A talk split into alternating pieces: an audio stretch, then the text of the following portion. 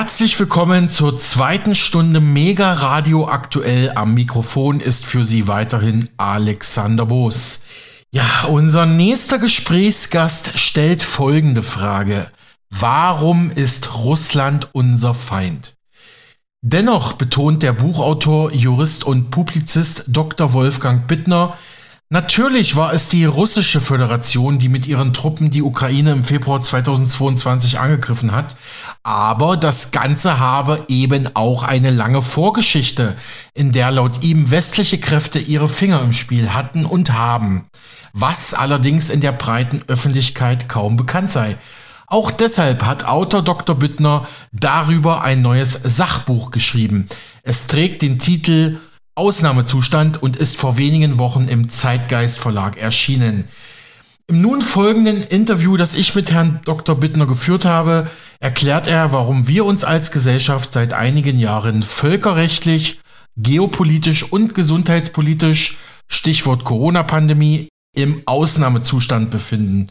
Dr. Bittner sagt, während sich Russland derzeit bereits neue nicht westliche Bündnispartner suche, Sie haben es vorhin im Kollegengespräch zwischen meiner Kollegin Ilona Pfeffer und mir gehört, sei ein Regime-Change in Moskau und die Absetzung der Regierung von Präsident Wladimir Putin weiterhin ein langfristiges geopolitisches Ziel Washingtons. Eben einer der vielen Langzeitpläne der US-Regierung. Diesen Begriff Langzeitpläne hat Wolfgang Bittner übrigens mitgeprägt. Nach wie vor, schreibt er, dominiere im politischen Zentrum der USA die Sorge, dass sich deutsche Technologie mit russischen Rohstoffen und Arbeitskräften zu einem eurasischen Suprawirtschaftsraum verbinde, ganz zum Nachteil der USA. Außerdem kommentiert Dr. Bittner neueste Erkenntnisse des US-Investigativjournalisten Seymour Hirsch in Bezug auf die zerstörten Nord Stream Pipelines und es geht auch um politische Kampfbegriffe wie Putin-Versteher und Covidiot. Herr Dr. Bittner, bezugnehmend auf Ihr neues Buch Ausnahmezustand, das mir der Zeitgeist Verlag netterweise zukommen lassen hat, meine folgende Frage. Befinden wir uns geopolitisch und gesundheitspolitisch im Ausnahmezustand? Wie würden Sie diesen Ausnahmezustand definieren? Ja, schönen guten Tag, Herr Boos. Wo wir hinschauen, herrschen Krieg, und Chaos und Konfusion. Die USA haben es ja geschafft, Europa zu spalten und äh, überall Krisenherde zu schaffen.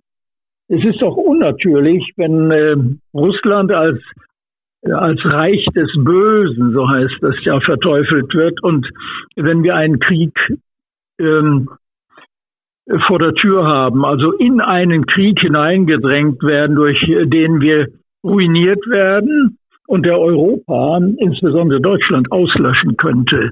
In den 1960er und 1970er Jahren waren wir ja schon einmal weiter. Damals hieß es, ich zitiere mal Willy Brandt so in etwa, wir wollen ein Volk der guten Nachbarn sein im Innern und nach außen. Das ist vorbei. Die Chancen, die sich damals eröffnet hatten, wurden nicht genutzt. Und ebenso wenig das Angebot des russischen äh, Präsidenten Wladimir Putin, der 2001 äh, in seiner Rede im Deutschen Bundestag von einem gemeinsamen Wirtschaftsraum von Vladivostok bis Lissabon sprach. Das war damals noch möglich. Ähm, wie würde Deutschland, ähm, wie würde Europa heute dastehen, wenn wir darauf eingegangen wären? Aber das haben die USA verhindert. Und es ist auch nicht gelungen, dieses Chaos und äh, Konfusion in Deutschland zu verhindern. Also die Bevölkerung ist gespalten. Wir merken das doch überall. Äh, Kriegsbefürworter und Kriegsgegner, Impffanatiker und Impfkritiker. Das ist doch absurd, was sich da abspielt. Ja, der Wirtschaftsminister ist dabei, die deutsche Wirtschaft zu ruinieren. Die Außenministerin will Bunker bauen, Luftschutzbunker. Und der Verteidigungsminister will noch mehr Geld für Rüstung und äh, noch mehr Geld für Panzer und, oder noch mehr Panzer für die Ukraine liefern. Ne, da, da fehlen mir einfach die Worte.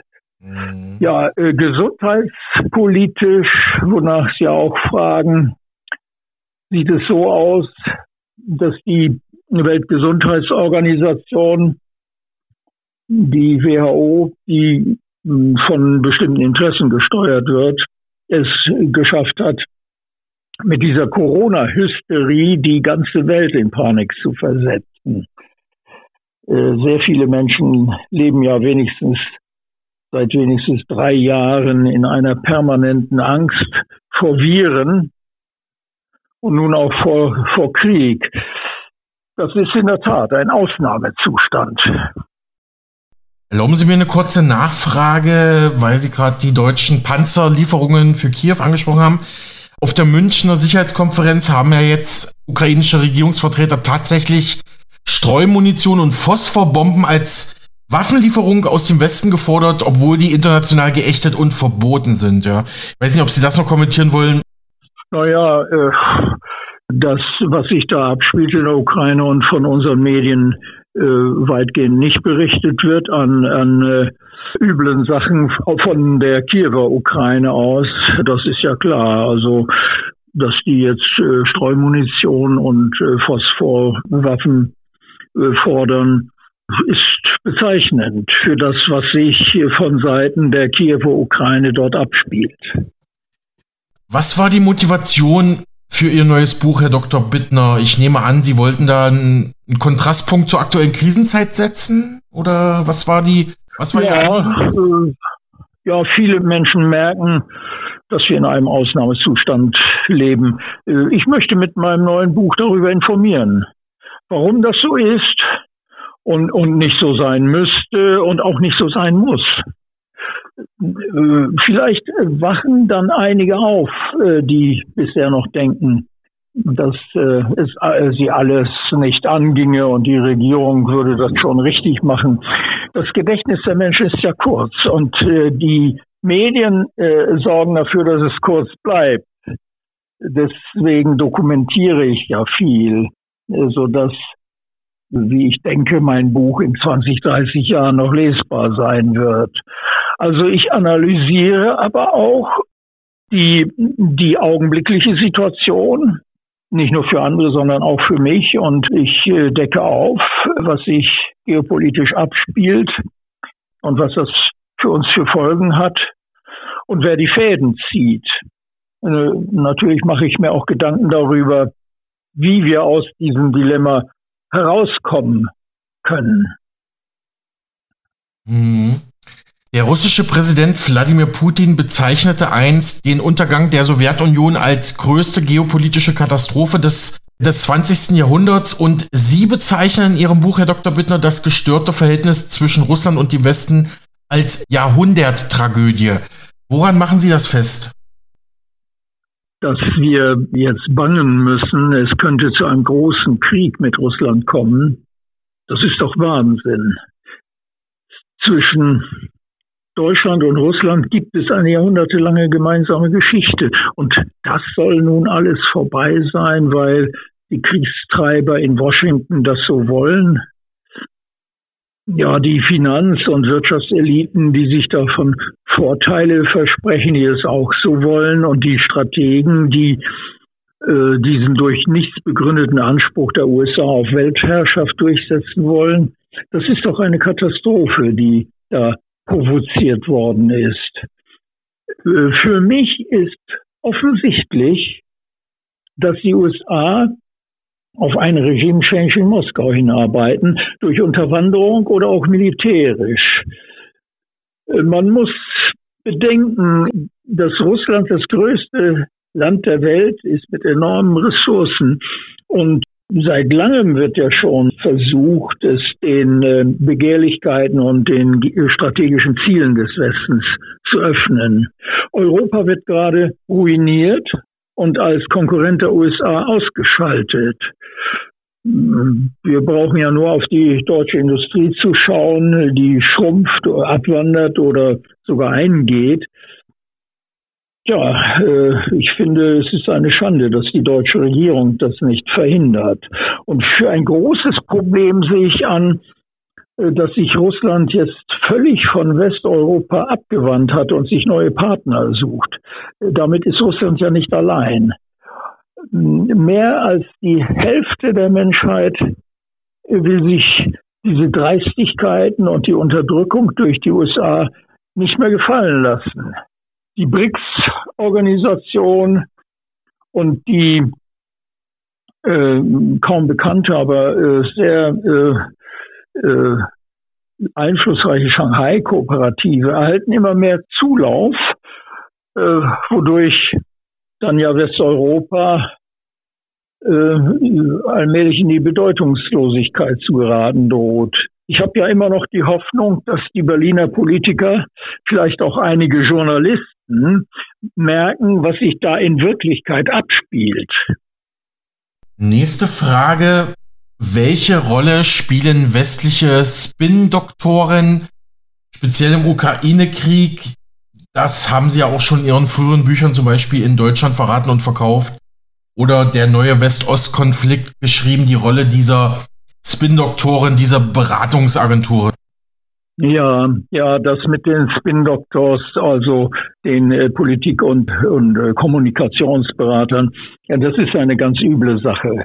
Äh, zum einen wird aufgrund einer Langzeitstrategie äh, vorbereitet, wie politisch vorzugehen ist und äh, welche Ziele verfolgt werden sollen, zum Beispiel Krieg in der Ukraine.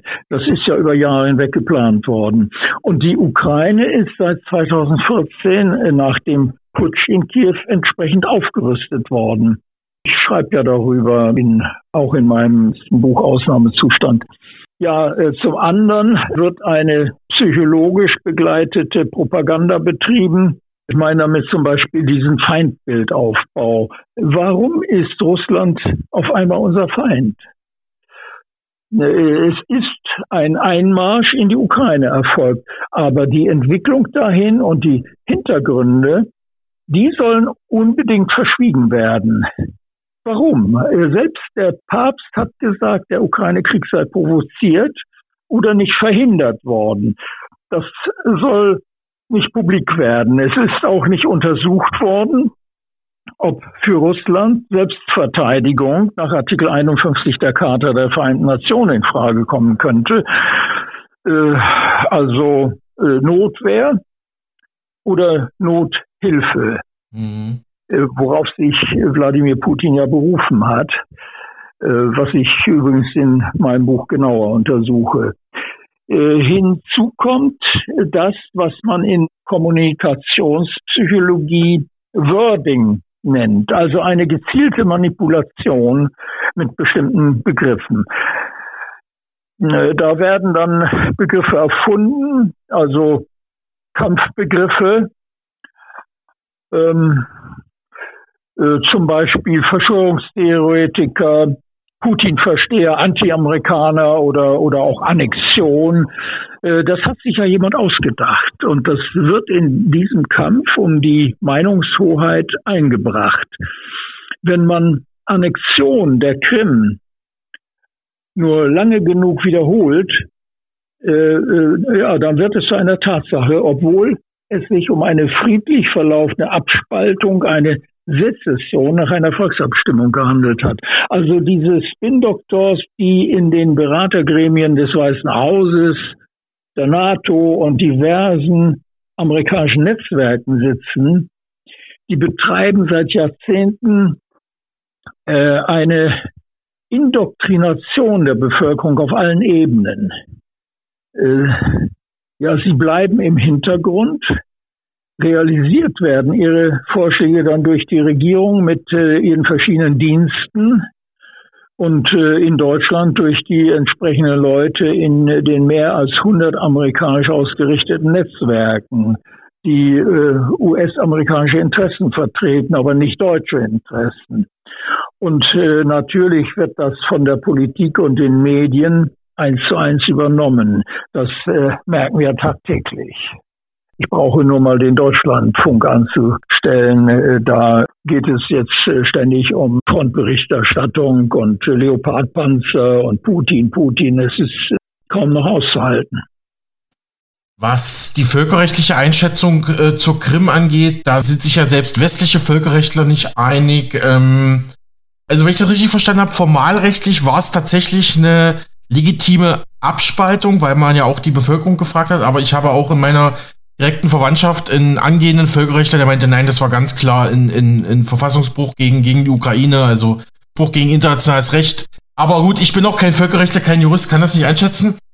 Herr, Herr Dr. Bittner, das können Sie, das können Sie nachlesen in meinem Buch äh, Der neue Westostkonflikt. Da habe ich ein langes Kapitel über die rechtliche Beurteilung der angeblichen Annexion der Krim. Mhm. Herr Dr. Bittner, nächste Frage. Sie schreiben auf Seite 14 in Ihrem neuen Buch Ausnahmezustand.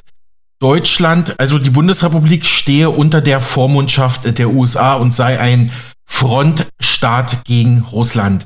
Woran machen Sie das fest? 1945 ähm, wurde das bis dahin bestehende Deutsche Reich von den Alliierten unter amerikanisch-britischer Führung aufgelöst. Also das gab es auf einmal nicht mehr. Und äh, die Alliierten hatten, also man muss das geschichtlich entwickeln, nicht? Die Alliierten hatten durch die Flächenbombardements, mit äh, denen die deutschen Städte bis wenige Tage vor Kriegsende, wo es gar keinen Widerstand mehr gab, noch in Schutt und Asche gelegt wurden. Damit hatten sie eine bedingungslose Kapitulation erzwungen. Also bedingungslose Kapitulation, das heißt, sie konnten ab 1945 über Westdeutschland vollkommen verfügen. Und die USA haben das genutzt, um dieses westliche Restdeutschland als Frontstaat gegen die damalige Sowjetunion aufzubauen, später dann gegen Russland. Äh, angeblich sind es ja unsere Freunde, weil sie die Deutschen vom Nationalismus befreit haben. Aber wenn man genauer hinschaut, und ich habe das ja äh, genau untersucht. Dann haben sie die Deutschen und auch die Russen immer belogen und betrogen. Ähm, es gibt bis heute keinen Friedensvertrag, was äh, nicht an den Russen liegt. Und auf deutschem Territorium sind nach wie vor etwa 40.000 US-Soldaten stationiert, wenn ich richtig unterrichtet bin. Und es gibt elf riesige Luftwaffenstützpunkte ja, äh, die Amerikaner haben hier Sonderrechte durch Zusatzverträge zum Truppenstationierungsstatut, was ja kaum bekannt ist. Äh, außerdem ist äh, Deutschland, das ist ein weiterer wichtiger Punkt, nach der Charta der Vereinten Nationen immer noch ein Feindstaat. Angeblich hat das keine Bedeutung mehr, aber wenn dem so wäre, hätte dieser Passus ja schon lange gestrichen werden können. Diese Feindstaatenklausel besagt übrigens, dass Zwangsmaßnahmen ohne besondere Ermächtigung durch den UN-Sicherheitsrat verhängt werden können, falls Deutschland erneut eine aggressive Politik verfolgen würde. Eine aggressive Politik, ja, gegen wen? Und äh, das ist ja äh, weit auslegbar. Und das schließt gegebenenfalls militärische Intervention ein. Äh, mhm. Es ist also ein permanenter Unsicherheitsfaktor in der Politik. Zwar wurde Deutschland im Vereinigungsvertrag von 1990, also dem 2 plus 4 Vertrag, volle Souveränität zugesprochen, aber die Vereinbarung wurde durch Zusatzverträge, zum Beispiel über Truppenstationierung und militärische Zusammenarbeit, wieder relativiert. Das ist auch in der Öffentlichkeit relativ wenig bekannt, aber rechtlich auf jeden Fall Fakt, was Sie da schreiben und sagen, Herr Dr. Bittner. Damit einhergehen natürlich auch die Frage, was sind Langzeitstrategien Washingtons, jetzt vor allem in Bezug auf Europa und Russland? Den Begriff Langzeitstrategien haben Sie ja mitgeprägt. Ja, wurde auch äh, in letzter Zeit des Öfteren übernommen von Kollegen, die sich auch damit beschäftigen. Darüber bin ich sehr froh, dass sich das verbreitet. Ich habe in meinem Buch Der neue West-Ost-Konflikt darüber ausführlich geschrieben, um das äh, nochmal deutlich zu machen, äh, nach äh, Auffassung ihrer Machteliten sind die Vereinigten Staaten äh, bekanntlich God's own country und äh, sie sind dazu berufen, die Welt zu beherrschen. Und zur Durchsetzung dieses Anspruchs haben sie seit dem 19. Jahrhundert eine Langzeitstrategie entwickelt, wozu die Aufrechterhaltung einer übermäßig hochgerüsteten Armee und die Einrichtung zahlreicher Militärstützpunkte nicht nur in Deutschland, in aller Welt gehören. Es sind ja 800 bis 1000 Militärstützpunkte, darunter einige riesengroße, äh, auch in Deutschland, nicht? mit Landebahnen für 52-Bomber äh, und so weiter. Also diese Machtpolitik hatte ihren Anfang spätestens 1823, als mit der Monroe-Doktrin ein Interventionsanspruch in Lateinamerika begründet wurde. Und das setzt sich fort mit Präsident äh, Theodore Roosevelt, der 1904 die USA pauschal zur Ausübung einer internationalen Polizeigewalt und zur kompromisslosen Durchsetzung äh, wirtschaftlicher und strategischer Interessen ermächtigte. Äh, äh, ebenso der äh, nachfolgende Präsident Woodrow Wilson. Ähm, da äh, hatte er schon lange die letzte vernichtende Schlacht gegen die Ureinwohner, die Indianer am Wounded nie stattgefunden, die man ja auch betrogen und belogen und äh, fast ausgerottet hat. Äh, diese brutale egomanische Politik wurde auch von dem so sympathisch daherkommenden Barack Obama verfolgt. Äh, der sagte nämlich 2016 in einem Interview, ich ähm, versuche das mal zu zitieren. Wir müssen gelegentlich den Arm von Ländern umdrehen, die nicht das tun, was wir von ihnen wollen. Also Arm umdrehen, schießen, Bomben. Das Ziel, Weltmacht Nummer eins zu sein, erreichten die USA dann endgültig nach dem Zweiten Weltkrieg, äh, dass sie hinsichtlich des deutsch-russischen Verhältnisses eine Langzeitstrategie verfolgen. Das geht ja überdeutlich aus einer Rede von 2015 des äh, ehemaligen Direktors eines sehr einflussreichen Thinktanks mit Namen Stratfor hervor, George Friedman. Das ist ja mittlerweile bekannt. Ich habe schon 2015 in meinem Buch Die Eroberung Europas durch die USA darüber geschrieben. Friedman äh, sagte, für die Vereinigten Staaten sei seit einem Jahrhundert die Hauptsorge, dass sich deutsches Kapital und deutsche Technologie mit äh, russischen Rohstoffressourcen und russischer Arbeitskraft verbänden. Das sei eine Konkurrenz wirtschaftlich wie militärisch, die die USA nicht dulden würden. Und deswegen habe man ein Cordon sanitär, so nannte er das, ein Sicherheitsgürtel um Russland herum aufgebaut. Also so viel zur Langzeitstrategie der Vereinigten Staaten. Mhm. Sie schreiben weiter in Ihrem neuen Buch Ausnahmezustand, Herr Dr. Bittner. Die US-Eliten würden durch Indoktrination, Korruption, Opportunismus, Schulungen, also transatlantische Schulungen, die deutschen Eliten beeinflussen. Warum ist das so und warum scheinen Bündnis 90 die Grünen am nächsten dran zu sein an US-Interessen?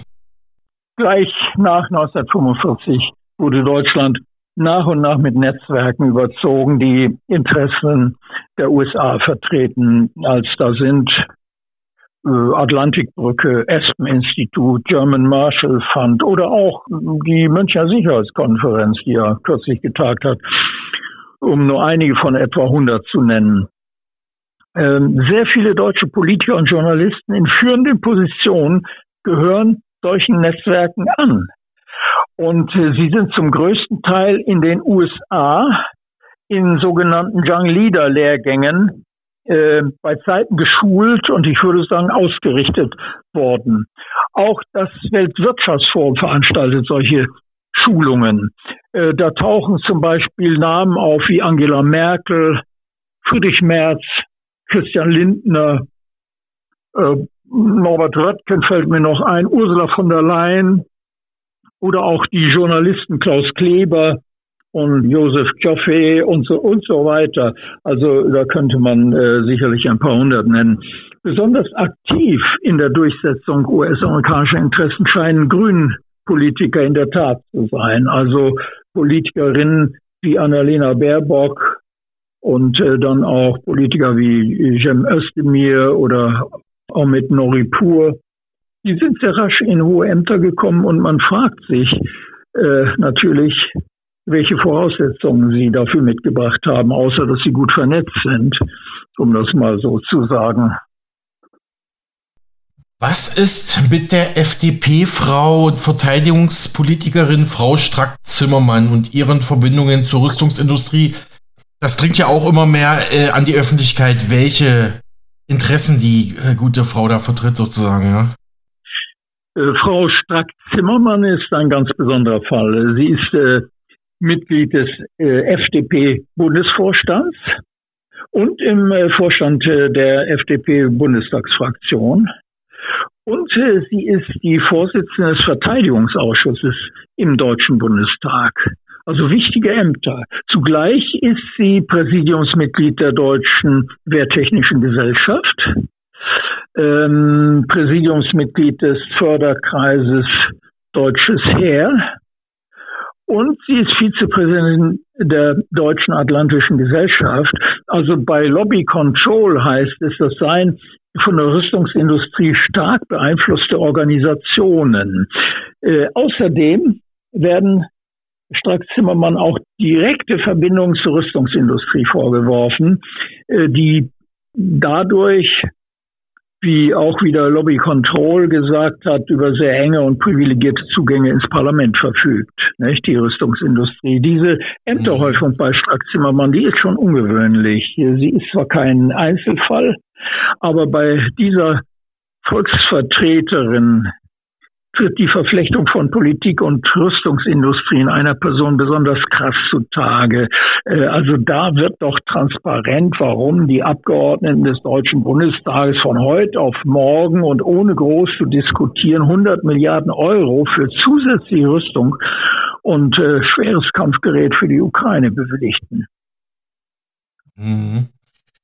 Also kurze Nachfrage dazu. Glauben Sie, dass Frau Strack-Zimmermann, FDP-Politikerin, da auch eine tragende Rolle spielt, dass man die äh, deutschen Waffenlieferungen für Kiew sonst so nicht hätte organisieren können?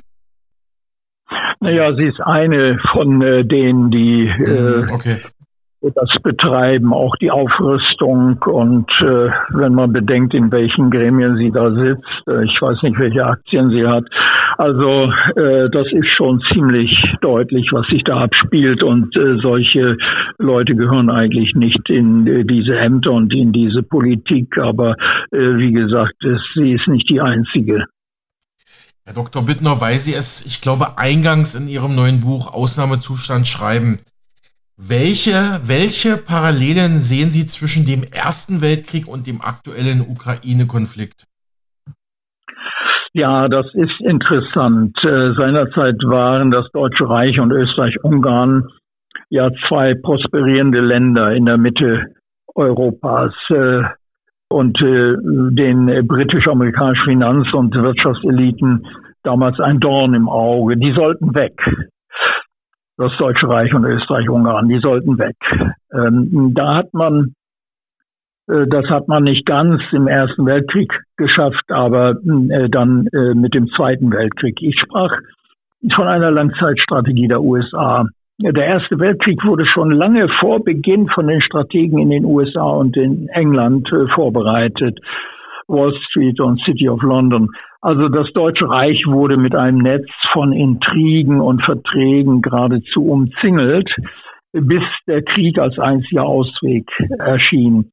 Das meine ich in meinem Buch mit der Parallele zu Russland und dem Ukraine-Krieg. Zum Ersten Weltkrieg zu Hitler und zum Zweiten Weltkrieg habe ich ausführlich in meinen Büchern Der neue West-Ost-Konflikt und Deutschland verraten und verkauft geschrieben.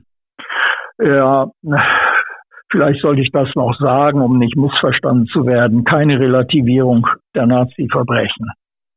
Mhm. Ja. Sie befassen sich ja ausführlich auch in Ihrem neuen Buch äh, mit in, innenpolitischen Vorgängen in Russland, in der Ukraine, im Westen.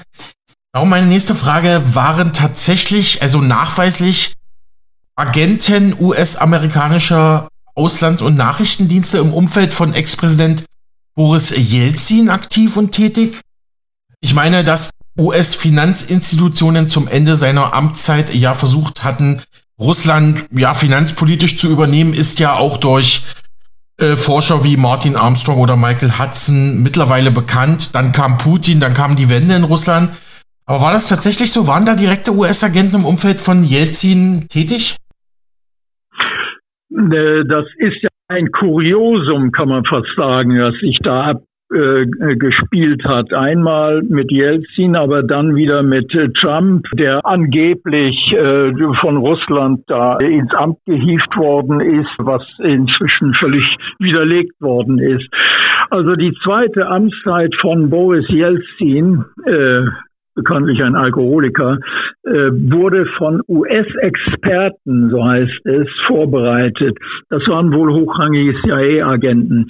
Das Time-Magazin berichtete damals von vier US-Beratern, äh, so nannten sie das, äh, die Umfragen, Zielgruppen, äh, Werbung und andere Techniken äh, des amerikanischen Wahlkampfes benutzten, um äh, Boris Jelzin äh, die Wahl gewinnen zu helfen. Die russische Bevölkerung hatte äh, dann die gravierenden Folgen zu tragen, denn das Land stand kurz danach äh, vor dem Ausverkauf kann man sagen. Ja, Putin hat mal gesagt, es sei ausgeraubt worden. Er war äh, der Nachfolger von Jelzin und äh, widersetzte sich den Forderungen der USA nach einer Öffnung und Unterwerfung Russlands. Und damit hat er sich natürlich mächtige Feinde gemacht, die ihn systematisch dämonisierten und äh, verächtlich machten. Das war sehr wirkungsvoll, denn im Westen ist er jetzt ein verhasster Autokrat, Machthaber, Diktator oder sogar, äh, was man jetzt kürzlich hört, ein Massenmörder. Und äh, so wird über ihn geschrieben und gesprochen. Tja, da sieht man mal, was gezielte Indoktrination bewirken kann. In Wirklichkeit wollte man ihn und Russland als Machtfaktor in der internationalen Politik ausschalten. Nicht? Das steckt dahinter. Ist nicht ganz gelungen. Die Welt besteht ja nicht nur aus Westeuropa und den USA. Herr Dr. Bittner, warum ist die Vorgeschichte zum Ukraine-Krieg in der westlichen und deutschen Öffentlichkeit so wenig bekannt? Also ich meine hier vor allem die äh, Vorgänge rund um den Euromaidan, den Maidan-Putsch 2013, 2014, also auch den Einfluss westlicher Kräfte darin. Dann auch der Krieg gegen die eigene russischsprachige Bevölkerung im Donbass, wo ja das russische Militär auch nachweislich laut UN-Angaben seit 2014 wohl mindestens 14.000 Zivilisten durch Kampfhandlungen ermordet haben soll. Auch, auch über die Krim wird ziemlich einseitig berichtet, hatten wir vorhin schon mit der Annexion oder Angliederung, was war's. Ja, warum, warum sind diese ganzen Vorgeschichten so wenig bekannt? Sie erklären aber doch das, was aktuell passiert. Ist ja auch ein Ansatz in Ihrem neuen Buch, das ein bisschen aufzufächern und darzustellen, ja. Ja, die Fakten werden unterdrückt, weil sich die westliche Allianz als moralisch und im Recht befindlich darstellen möchte gegenüber den angeblich bösartigen Russen. Nicht? Die Sanktionen sind doch eine Farce und äh, sie sind schon lange vor dem Ukraine-Krieg eingeführt worden. Das ist ein Wirtschaftskrieg, um Russland gefügig zu machen. Äh, denken Sie an den Abschuss der Passagiermaschine MA-17.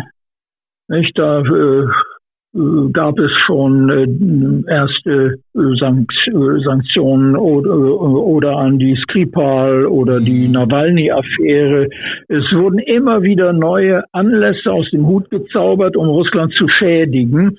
Beweise gibt es bis heute nicht. Und die verirrten Deutschen haben da kräftig mitgemacht. Aber diese Vorgeschichte ist ja schon lange in Vergessenheit geraten. Ähm, allen wurde beigebracht, der Westen ist gut und die Russen sind böse. Also äh, alles andere äh, ist inzwischen ähm, vernebelt äh, worden oder vergessen. Daran anschließend, Herr Dr. Bittner, wie würden Sie die Kriegshysterie und die Russophobie, also den ja, Russenhass der deutschen Medien beschreiben, von der Sie in Ihrem neuen Buch sprechen? Sie zitieren zum Beispiel den australischen Kritiker John Pilger, der sagte, das sind keine Nachrichten zum Ukraine-Krieg, sondern das ist Hurra-Patriotismus, Verzerrung und Auslassung. John Pilger hm, ist ja ein sehr bekannter äh, Journalist, ähm, der jetzt auch äh, diskriminiert wird wie alle, die mhm. irgendwie kritische Stellung beziehen zum Ukraine-Krieg oder zu dem, was sich da äh, zwischen den USA und Russland abspielt. Also was in den Medien passiert, ist Kriegsberichterstattung der übelsten Art. Das, was die Aufgabe der Medien wäre, unabhängig zu berichten und zwischen Bericht und Kommentar zu unterscheiden, das wird gröblichst missachtet. Putin wird als Massenmörder angeprangert. Joseph Biden, der fast alle Konflikte und Kriege der vergangenen Jahrzehnte mit zu verantworten hat, ist, ist der gute Onkel aus Amerika. Der gewählte syrische Präsident Assad zum Beispiel ist ein Diktator. Der Präsident Venezuelas, Nicolas Maduro, ist ein Machthaber. Äh, ja, so die verordnete Diktion.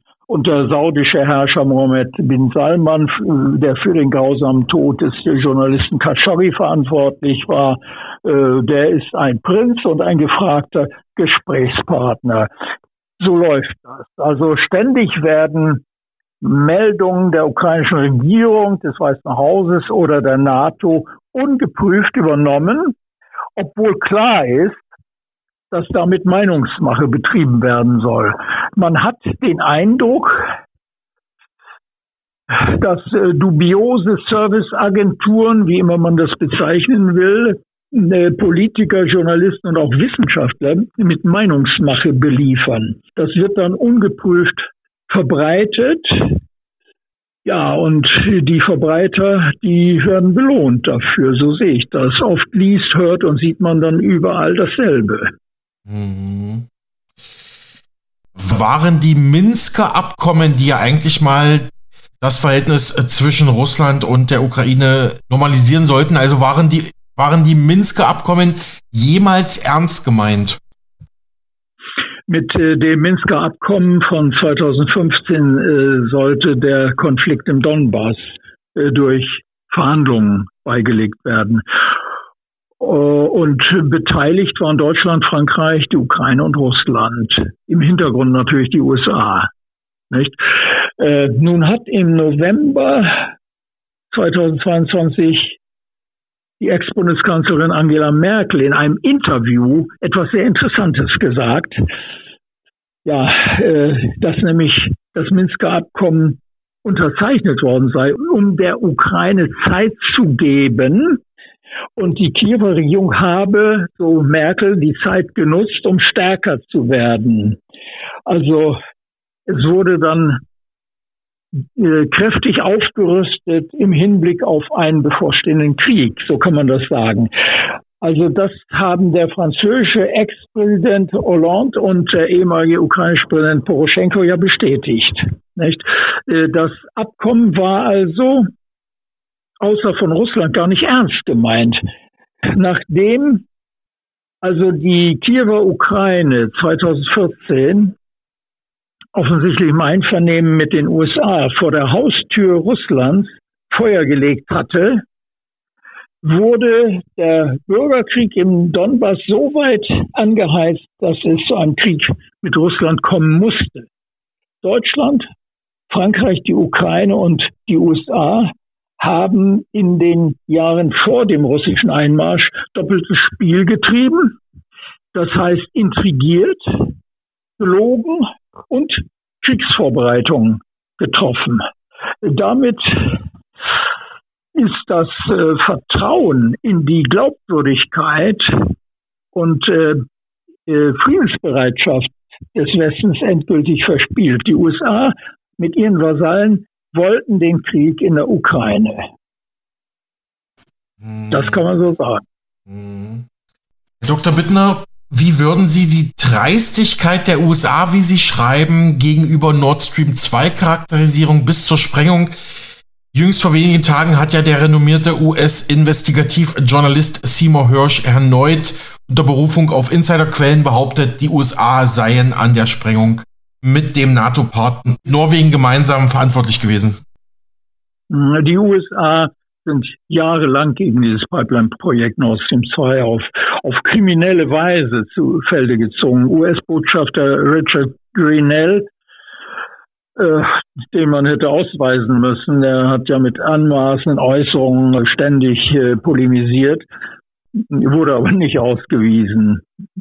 Ähm, der hatte im Januar 2019 offen mit Sanktionen gegen die im Bau, am Bau beteiligten Unternehmen gedroht. Es gab dann Boykottdrohungen gegenüber der Hafenbehörde von Sassnitz Mukran, Boykottdrohungen gegenüber den beteiligten Arbeitnehmern äh, den sollten die Konten gesperrt werden, sie sollten Einreiseverbote erhalten und so weiter. Unglaublich. Die deutsche Regierung ließ sich das alles gefallen. Wie es schließlich weiterging, äh, das ist ja bekannt beim Antrittsbesuch von Bundeskanzler Olaf Scholz im Februar 2022 in Washington, mhm. erlaubte sich US-Präsident Joseph Biden unter Missachtung der Souveränität Deutschlands ein Ende von Nord Stream 2 zu bestimmen, äh, falls äh, Russland die Ukraine angreifen sollte. Der, der Bundeskanzler Scholz schaute wortlos zu und da gibt es ja auch Fotos im Internet und auch Wortprotokolle. Also Scholz schaute auch noch äh, zu, als Biden auf die Frage einer Journalistin, wie er das denn anstellen wolle, antwortete, I promise you we'll be able to do it. Also ich verspreche Ihnen, wir werden in der Lage sein, es zu tun. Zu dieser Zeit bemühte sich Wladimir Putin noch mit Biden über berechtigte Sicherheitsgarantien zu verhandeln, um den Krieg gegen die Ukraine zu vermeiden. Also äh, praktisch eine Woche vor, vor dem Einmarsch noch und äh, vergeblich natürlich im September 2022, als viele Menschen für die Inbetriebnahme von Nord Stream 2 demonstrierten, um äh, dieser bedrohlichen Notlage zu entgehen, wurde dann die Pipeline zugleich mit Nord Stream 1 durch Sprengungen weitgehend unbrauchbar gemacht.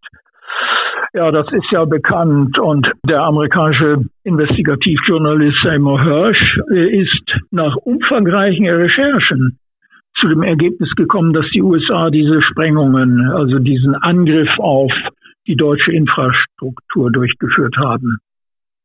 Die deutsche Regierung die, denke sicherlich Bescheid weiß, schweigt dazu. Das ist wieder ein Zeichen für die mangelnde Souveränität. Ja, und Hirsch wird, wie alle, die etwas äh, sagen, was äh, nicht genehm ist, scharf angegriffen und diffamiert.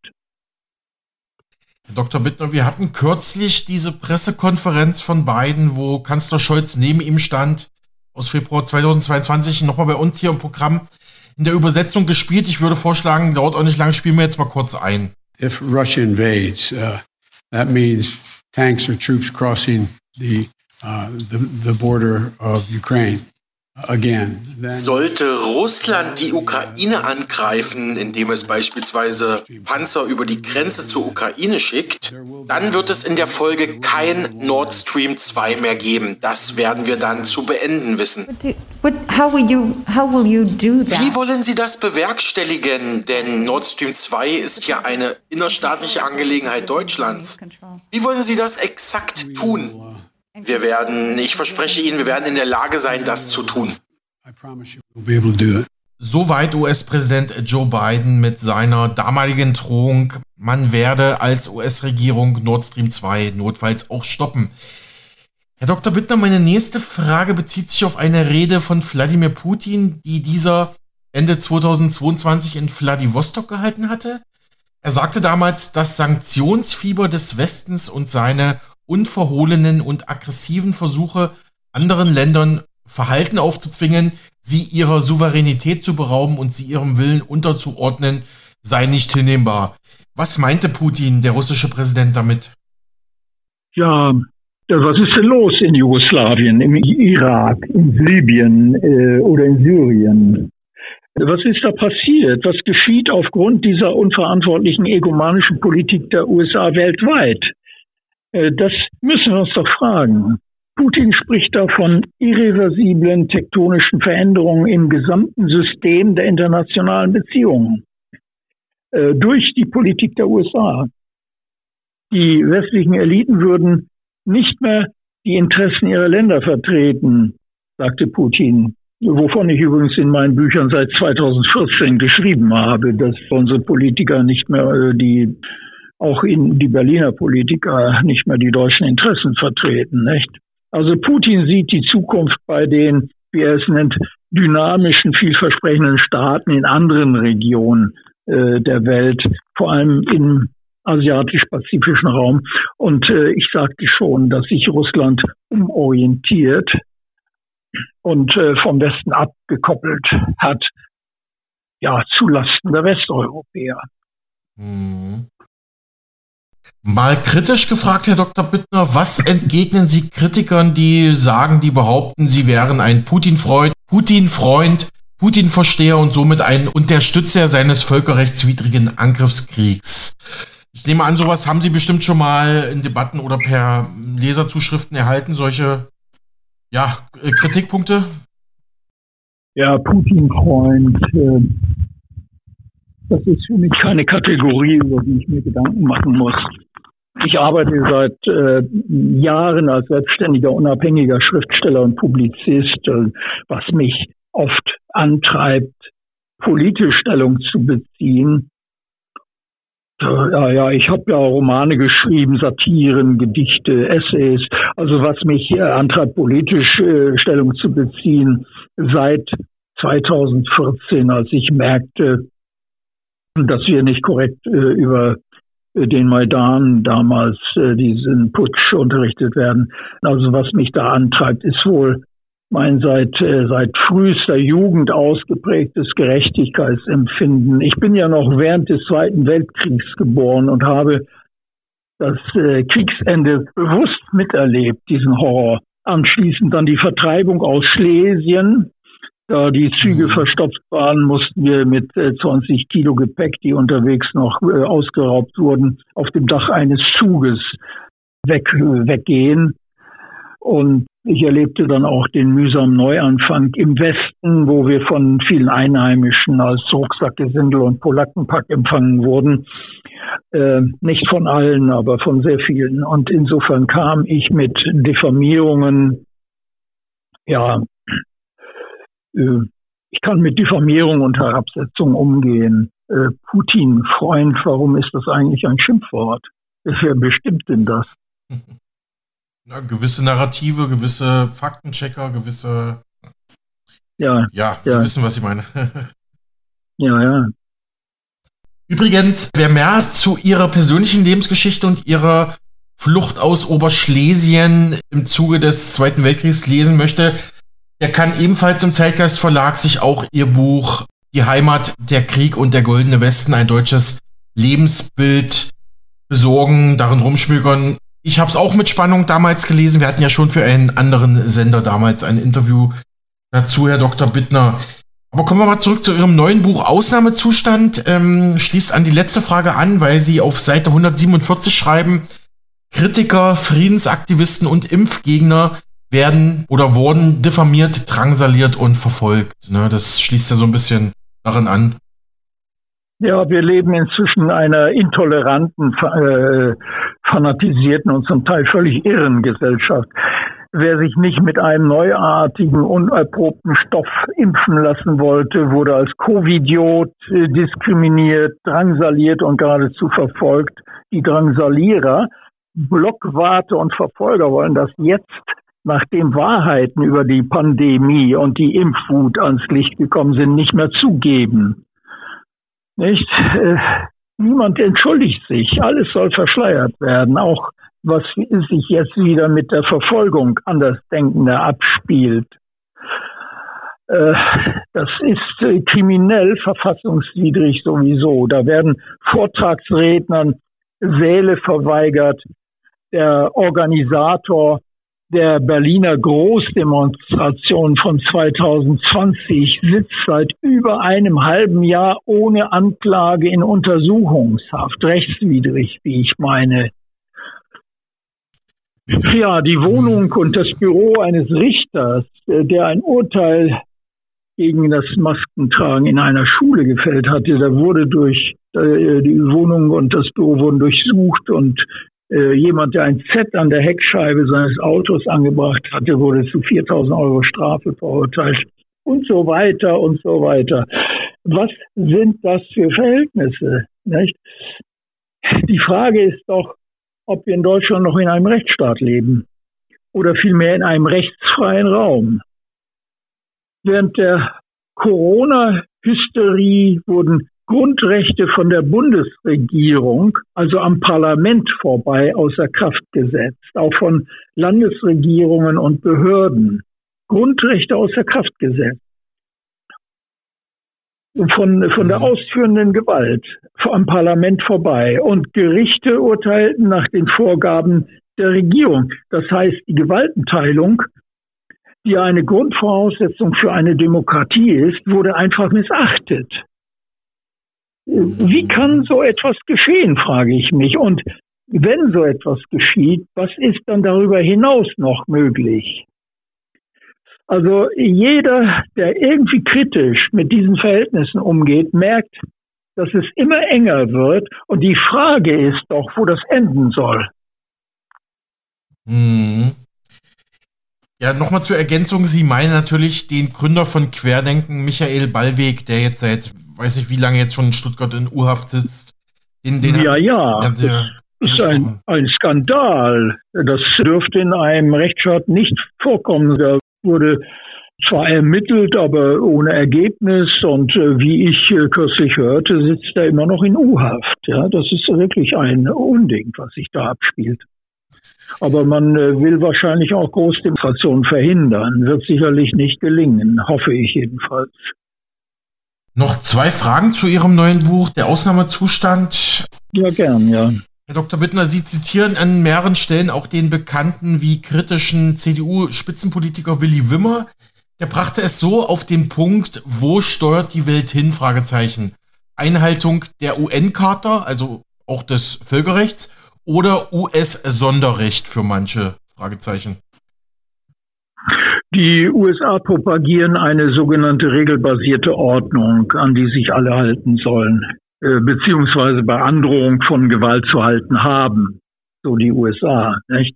Die Frage ist, wer die Regeln bestimmt, an die sich zu halten ist. Äh, das nehmen die USA für sich in Anspruch und äh, die Frage ist, mit welchem Recht. Bis vor einigen Jahren galt im internationalen Recht noch die Charta der Vereinten Nationen, die den Umgang der Staaten untereinander in zivilisatorischer Weise regelt. Ähm, das gilt zwar immer noch, aber die USA halten sich nicht daran. Sie machen, was sie wollen und es ist eine Schande, dass die europäischen Staaten, einschließlich Deutschlands, das mitmachen. Ich halte das für ein großes Verbrechen, denn mit dieser von den USA beliebig ausgelegten, regelbasierten Ordnung äh, ist der Willkür Tür und Tor geöffnet. Und äh, das erleben wir hautnah. Mhm. Ja, da hat äh, Willi Wimmer äh, recht mit dem, was er da sagt, dass es um die Einhaltung der UN-Charta geht und äh, nicht um Sonderrechte der USA. Mhm. Kommen wir mal zum Fazit, Herr Dr. Bittner, und zu folgender Frage. Kommen wir wieder aus diesem Ausnahmezustand heraus? Wie könnten wir diesen überwinden, um für uns eine bessere Zukunft zu ermöglichen? Es wäre an der Zeit, dieser Willkür der USA Paroli zu bieten. Da die Berliner Regierung das nicht tut, müssten die Menschen auf die Straße gehen. Nicht nur in Deutschland geht alles vor die Hunde. Ja, Deutschland geht vor die Hunde. Das kann man so sagen. Äh, ein äh, Politikwechsel ist dringend geboten, wie auch immer. Äh, sonst ist diese westliche Zivilisation, die sich ja schon lange nicht mehr Kultur nennen kann, am Ende. Auch darüber schreibe ich in meinem neuen Buch. Ich denke, die Menschen müssen auf die Straße. Wenn es Millionen sind, wird sich etwas ändern müssen.